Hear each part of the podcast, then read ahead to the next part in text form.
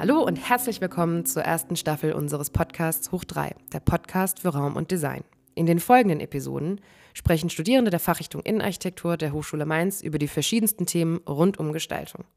Dieser Podcast ist während des vergangenen Semesters innerhalb eines Wahlfachs entstanden. Über die letzten Monate hinweg haben wir als Kurs gemeinsam gebrainstormt, recherchiert und konzipiert. Alles mit dem Ziel, einen Podcast zu gestalten, der über die Hochschule hinaus Designinteressierte begeistert. Teil der Gruppe waren nicht nur Studierende der Innenarchitektur, sondern auch Architektur und Kommunikationsdesign. Gemeinsam sind so am Ende sieben verschiedene Folgen entstanden, die wir im Lux-Pavillon der Hochschule Mainz aufnehmen konnten und euch über die nächsten Monate hinweg präsentieren dürfen.